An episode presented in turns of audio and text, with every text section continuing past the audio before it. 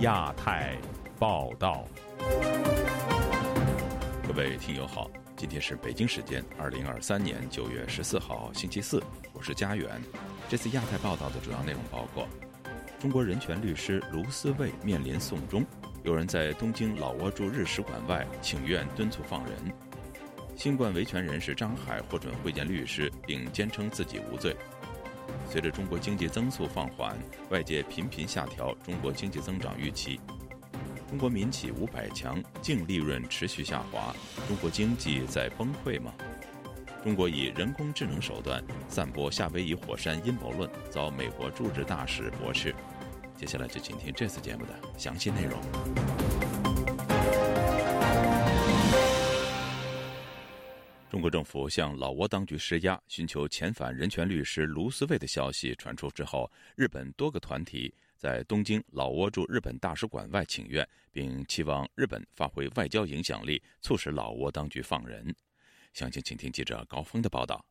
人权律师卢思卫面临被老挝当局遣返中国，使外界进一步担心他的安危。九月十三日。日本香港民主联盟对话中国日本分部、中国民主党日本委员会等多个组织的代表前往东京都港区西麻布的老挝驻日本大使馆外请愿，要求老挝当局确保卢思卫的人身安全，安排家属和本人委托的律师会面，并且停止遣返程序，立即放人。日本香港民主联盟监事潘家伟表示，老挝大使馆拒绝派人接收请愿信，在大使馆外面的宣读了我们的声明，我们就把这请愿信投入了呃大使馆的信箱里面啊，因为他们没有人出来接。九月十二日，有未经证实的网传文件显示。中国公安部经由中国驻老挝大使馆向老挝公安部发出文件，要求把涉嫌偷越过境的卢思卫移交中方。当然，他的情况是非常危险的，因为他关了一个多月了，还没知道他现在究竟在哪里。如果万一把他送回去的话，就没办法再出来，也有可能会面对比巨金的这个风险。请愿活动发言人董鹏期望日本在事件中能发挥影响力，抗衡中国。日本是老挝的一个很重要的援助国，这边呢对他老挝的影响比较大，同时他的夫人呢也希望。日本的朋友能够帮忙。中国目前是老挝的最大经济援助国，它对老挝的影响很大，而且它又是老挝的近邻。老挝政府现在它夹在这个美日和中国之间也很为难，但是我们的立场是坚决维护人权、人道立场第一。身在美国的卢斯卫妻子张春晓则相信，未来十五天的事态发展关系到丈夫能否扭转命运。这两天是非常关键的时候，如果我们没有更大的压力给老挝政府，那么他有可能就跟中国迅速的，就这两天，这个星期就可能办完交接，把人遣送回去了。卢思卫曾为七零九案被捕律师和成都六四九案被捕者辩护。二零二一年，他因为代理十二港人案被四川司法部门吊销律师执照。今年七月，他离开中国。原本打算抵达泰国后飞往美国与家人团聚，但是在老挝过境期间被当地警方带走。自由亚洲电台记者高峰香港报道：武汉新冠肺炎遇难者家属张海今年二月支持武汉退休老人反对所谓医改，并转发民众抗议视频，被以寻衅滋事罪被捕。近期，张海的委托律师宋玉生首次见到了当事人。张海认可起诉书中的事实，但坚持自己无罪。以下是记者古婷的报道：武汉新冠肺炎维权人士张海获得了当局准许与辩护律师宋玉生会面。据知情律师披露，本周二上午，宋玉生律师在看守所见到了张海，还说张海的精神状态很好，只是血压有点高，还在服药。张海告诉辩护律师，他被捕前的血压并不高。对于起诉书指控张海在今年二月向外界发布武汉群体事件的视频、图片和文字，涉嫌刑讯滋事。知情律师说，张海基本认可起诉书指控的事实，但他认为这些事实恰恰证明了他作为一个公民在行使言论自由权，不是刑讯滋事。警方抓他是错误的行为。张海一位不愿公开姓名的友人杨女士周三接受自由亚洲电台采访时说：“张海案第二次被移送检察院。张海呢，现在被关押在海海看守所，现在不是一直不让见吗？这次那是第二次送到了检察院，重新找了个律师，就昨天嘛见到了张海，还不知道那个是几号开始审理吧。”今年二月八日和十五日，武汉、大连等地相继发生众多退休老人抗议医改的白发活动，其中武汉爆发上万人示威活动，要求政府官员公开解释为什么将每月两百六十多元的医药补贴降至数十元。张海将武汉抗议活动的视频和内容转发至境外社交平台，并接受外国媒体采访。二十日，张海在其深圳住所被武汉市汉阳区警方带走，又被以涉嫌刑讯滋事罪刑事拘留。四月一日，被武汉市汉阳区检察院以相同的罪名逮捕。杨女士说，张海被捕后，其妻子为找律师而多方奔走，但遭到警察以失业相威胁。警察也威胁过他嘛，就说金融势力什么在影响这个事儿走。现在呃，一个宋律师，再就是一个法援律师，是官派律师。这个官派律师特别坏，他要他老婆呃去说服张海。张海的父亲张立法是一位退役军人，因参与中国的原子弹生产计划而受到核辐射污染，导致终身残疾。张海曾告诉本台，由于武汉当局隐瞒疫情，他在不知情下。带父亲到武汉就医，最终染病身亡，从此走上了维权之路。张海另一位要求匿名的友人徐女士告诉本台，张海父亲病故完全是因为当局隐瞒造成的一场悲剧。所以张海就一直就为他父亲维权。张海最让我佩服的是，他在这件事情中，他很快从自己的事变成不但是为自己。呼吁他为很多事情站出来说话。武汉警方多次警告张海需停止维权，又冻结他银行账户。自由亚洲电台记者古婷报道。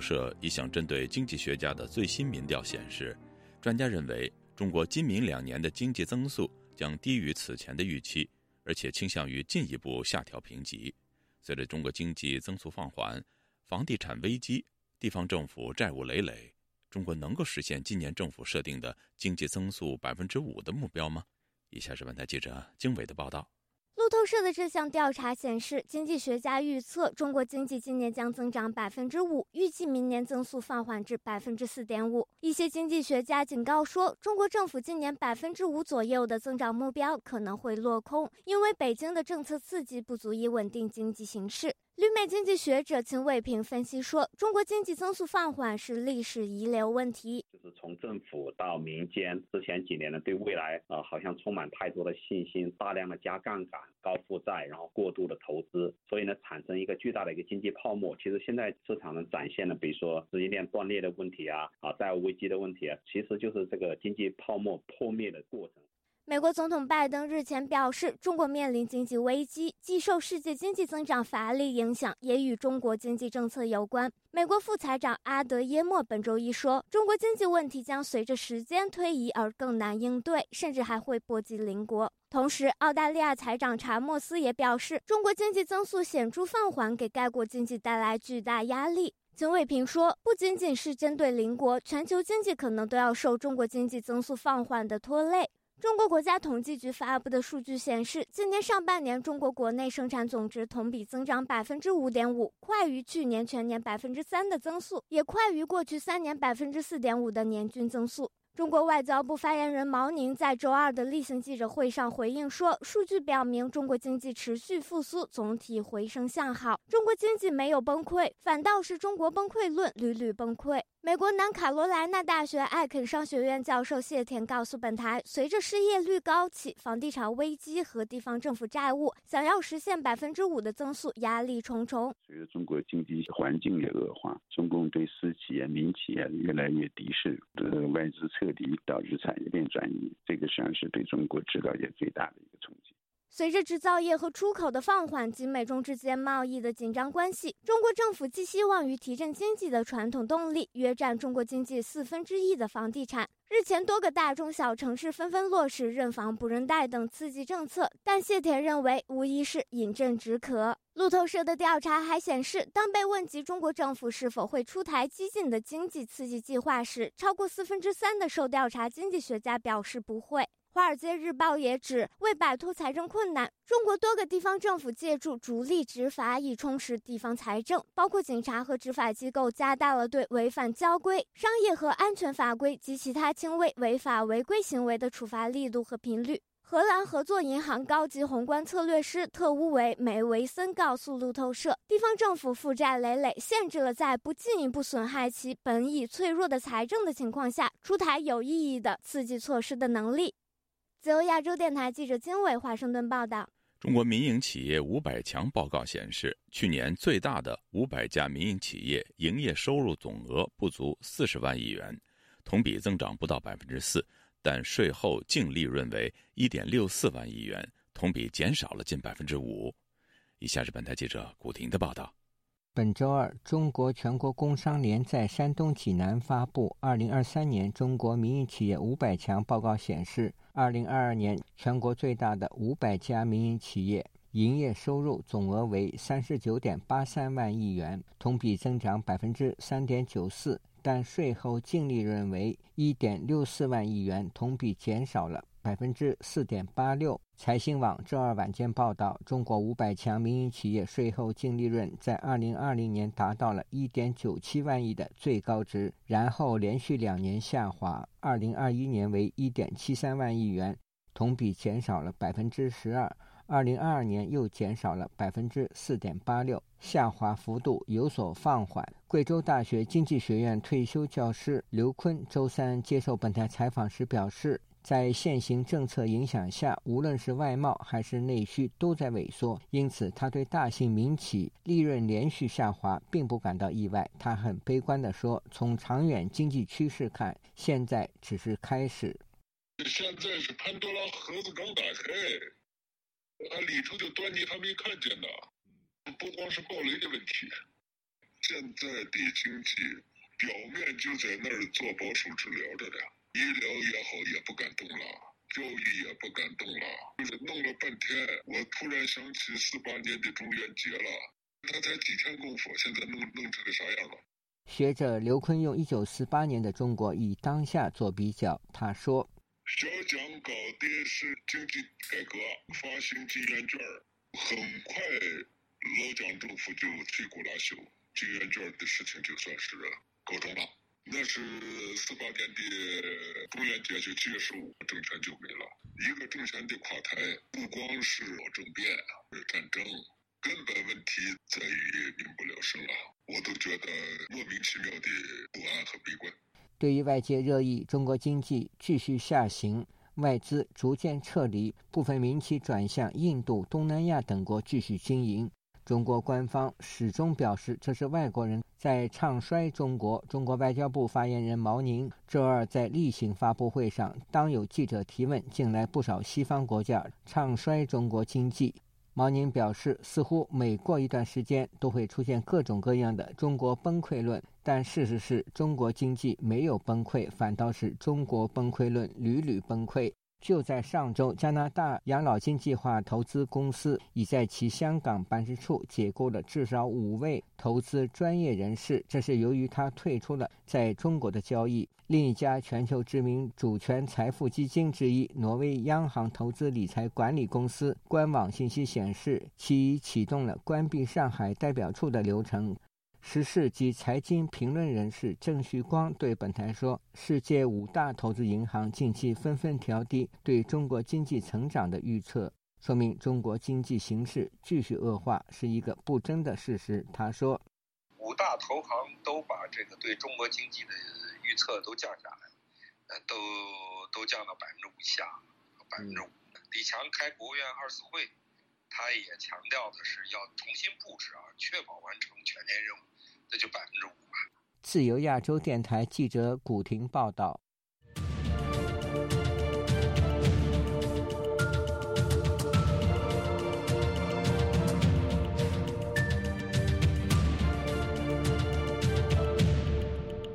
包括微软在内多个研究机构的共同调查报告发现，中国利用人工智能散播夏威夷火山阴谋论，对美国虚假信息战升温。美国驻日本大使伊纽曼在社交媒体 X 上批评说：“中国无耻地利用人类悲剧谋取政治利益。”以下是本台记者黄春梅发自台北的报道。《纽约时报》报道，这一份报告是由微软以及资安公司记录未来、美国智库兰德公司、假信息查核软体公司 NewGuard 以及马里兰大学等机构的研究人员共同撰写。报告说，上个月当毁灭性的山火迅猛横扫毛伊岛时，中国的信息斗士们忙着在互联网上传达虚假的信息帖，号称这一场灾难不是自然灾害，而是美国进行秘密气象武器实验的结果。为了增强可信度，这些帖子还配有看来是用人工智慧程序生成的图片，让他们成为首批使用这种新工具为虚假信息运动增添真实性的人。美国驻日大使伊曼纽在 X 分享了《纽约时报》这一篇报道，并推文称：“习近平的剧本很清楚，无耻的利用人类悲剧谋取政治利益，全然不顾那些逝去的生命。习近平的团队正在利用人工智能散布美国气象武器导致毛伊岛野火的虚假说法。”他说：“试想一下，如果把这一些精力投入到人道援助和全球公益事业中，这个世界会怎么样？”例如，关注如何让伟大的中国青年重新充分就业，这才叫新奇。观察中国的手法有脉络可循，在社交媒体 X 可发现，一个外国账号发出的推文以英文叙事散布夏威夷火灾阴谋论，还标记气象武器，配上看似 AI 生成的照片，却是以简体中文方式呈现，利用模糊的西方人脸衬底。字幕标示着所谓夏威夷毛伊岛居民，再搭配惊悚标题另有隐情。美国网友指出，夏威夷火灾不是天灾，是人祸。特别的是，这个账号在今年七月才开设，没有追踪，也没有追随者。分享的另一则新闻是关于福岛核废水排入海的信息。所谓的气象武器假讯息，又被中国抖音等社交媒体专在渲染。您信吗？今年全球自然灾害不断，地震、台风，特别是今年我国的河北、东北还发生了罕见的洪涝灾害。至今为止，美国是世界上唯一一个公开承认已经掌握气象武器的国家。美国德州圣汤马斯大学国际研究与当代语言学系主任叶耀元接受本台访问时分析：做一个中国跟呃跟。美国的一个对比，去刺激中国内部的国族主义，创造中国跟美国之间在人民上面、在意识上面的一个矛盾。美国军事新闻网站防务一号也提到，兰德公司的研究人员表示，中国研究人员已经在研究如何使用类似于 Chat GPT 的生成式人工智能工具来操纵全球受众，并以此形塑各界对台湾的看法。兰德亚洲安全议题政策研究员莫小龙表示，有鉴于人民解放军和中国共产党先前的意图与行动，从逻辑上来看，中国的下一个目标将是台湾二零二四年总统选举。自由亚洲电台记者黄春梅台北报道。加拿大社会饱受中国渗透干预之苦，加拿大华裔国会议员庄文浩。受邀到美国国会听证会现身说法。庄文浩还呼吁美加两国合作对抗北京。以下是本台记者刘飞的报道：美国国会及行政当局中国委员会周二举办听证会，邀请多位证人说明被中国针对迫害的情况。庄文浩在听证会上说明自己因为曾对中国人权情况作出批评而被北京当局列为目标，其手段包括多伦多总领事馆官员查找他还在中国的亲属。并且通过微信公众号传播抹黑他的文章等。This is corrosive because WeChat in Canada. 这充满了胁迫性，因为微信在加拿大有超过一百万用户，全球有数百万人都看到了假讯息。中国政府把媒体当成武器，透过社交网络和某些中文媒体来发动抹黑攻击。五月十号，中国官媒《环球时报》旗下的环球人物网刊登题为。这次又是这个反华先锋的文章，讲述庄文浩为了政治利益走上反华之路，称他是变色龙。加拿大外交部八月九号证实，在微信上发现了大量攻击庄文浩的虚假信息，包括他的身份、家庭背景和政治立场等误导性的评论。外交部的调查认为，这属于外国干预。庄文浩在听证会上说：“不仅是自己，有大量受到胁迫的普通加拿大华人只能够默默忍受。”他后来在记者会上说：“为了亲人安全，已经和中国的亲属切断联系。”而有无数受迫害的华人也被逼的做同样的事情。庄文浩在二零零四年起就被选为众议员，他的父亲来自香港，母亲是荷兰人。许多美国议员在提问时对庄文浩的勇气和坦率表达了赞赏和感谢。加拿大亚太基金会资深研究员司徒凡说：“加拿大的议员出席美国国会听证就是一个罕见的事。庄文浩在国会殿堂上谈中国干预，促使更多人关注事件的严重度。”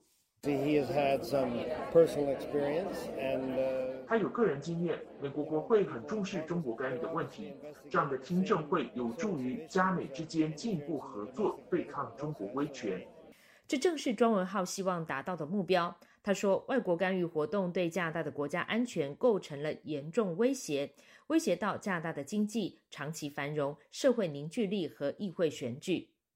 Canada must work more closely with democratic allies like the United States. 加拿大必须要紧密的与美国等民主盟友合作，共同打击北京扰乱我们民主制度的企图。加拿大政府上个星期任命了一名法官，领导关于中国干预联邦选举的公开聆讯。政府也表示，正在草拟外国代理人登记处的法案，进一步防堵外国干预。自由亚洲电台记者柳飞温哥华报道。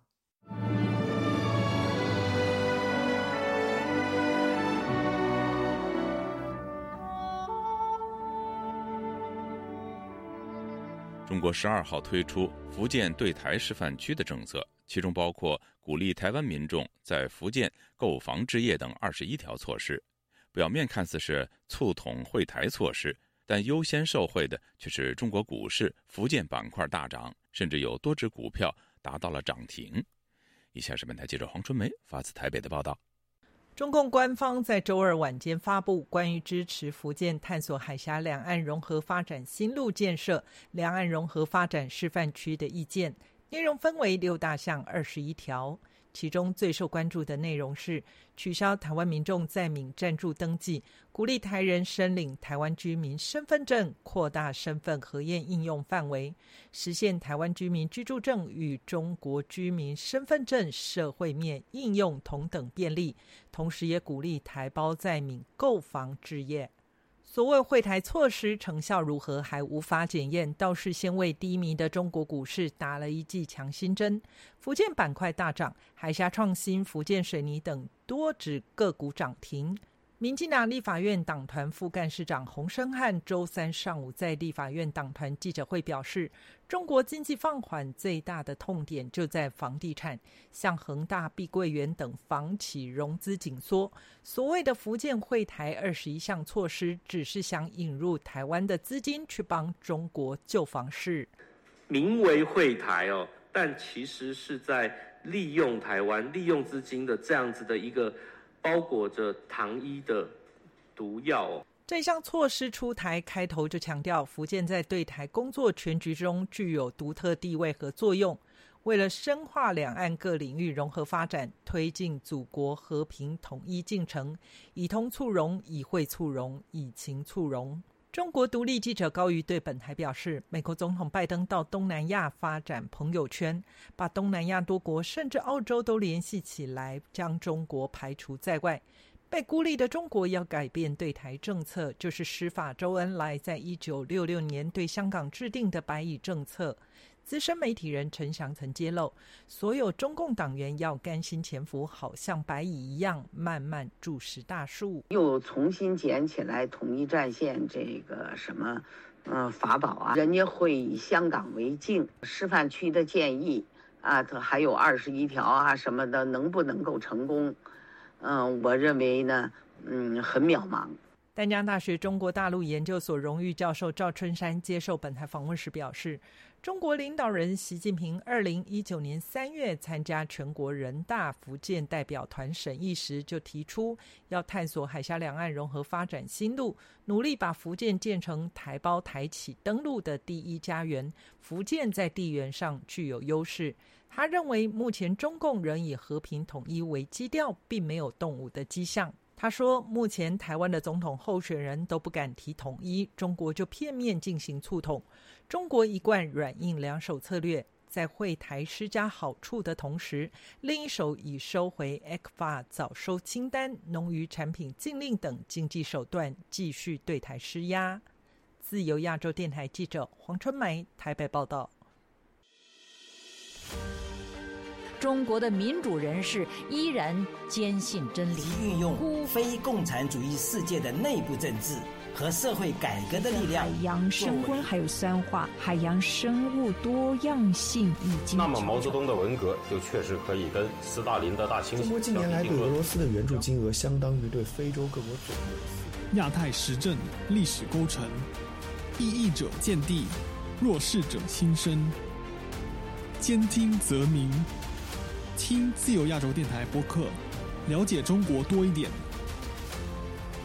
苹果、谷歌及 Spotify 等各大平台均可订阅，免费收听。听众朋友，接下来我们再关注几条其他方面的消息。中国在星期三成为首个向塔利班阿富汗派出大使的国家。据路透社报道。塔利班阿富汗外交部发言人表示，新大使赵兴是自2021年8月塔利班接管后首位接任该职务的国家大使。阿富汗现任总统哈桑·阿库恩德接手了新大使的国书。报道指出，迄今为止，塔利班尚未得到任何外国政府的正式承认。而中国虽然派出了新大使，但并未说明这意味着对塔利班的正式承认。中国外交部发言人毛宁星期三在记者会上表示，没有出台禁止购买和使用苹果等外国品牌手机的法律法规和政策文件。但此前一直传闻，中国政府已经要求其官员不得在工作中使用苹果手机。美国《华尔街日报》和彭博社以及日经新闻等媒体都先后报道说，中国政府已经下过这样的禁令。受到这一消息的影响，苹果公司的股票价格近来下滑明显，市值一度蒸发两千亿美元。美国国防部十二号发布了其二零二三年非机密摘要。该摘要说，国防部于五月份向国会提交了二零二三年国防部网络战略，是国防部如何实施二零二二年国家安全战略、二零二二年国防战略。以及二零二三年国家网络安全战略优先事项的基准文件，它以二零一八年国防部网络战略为基础，将为国防部设定新的战略方向。联合国大会开议，美国持续支持台湾有意义参与联合国和其他国际组织。据中央社十二号消息，东欧地区的两名学者撰文指出，台湾有意义参与联合国，不仅凸显台湾为全球民主典范。也关乎制衡中国在国际组织中日益强大的影响力。各位听众，这次亚太报道播送完了，谢谢收听，再会。